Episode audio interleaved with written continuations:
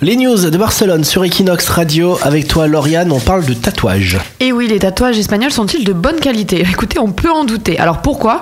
Euh, Parce que le vice-président de la Fédération espagnole du tatouage a tenu à mettre en garde sur les encres espagnoles. Il explique qu'elles sont de moins bonne qualité que celles qui sont recommandées par l'Union européenne et son souhait, c'est celui d'adapter la législation espagnole. Alors pour lui, elle n'est pas conforme et surtout elle oblige les tatouages, les tatoueurs, pardon, à la transgresser. Pire encore, les tatoueurs sont obligés de prendre des encres qui sont interdites pour que le résultat soit décent.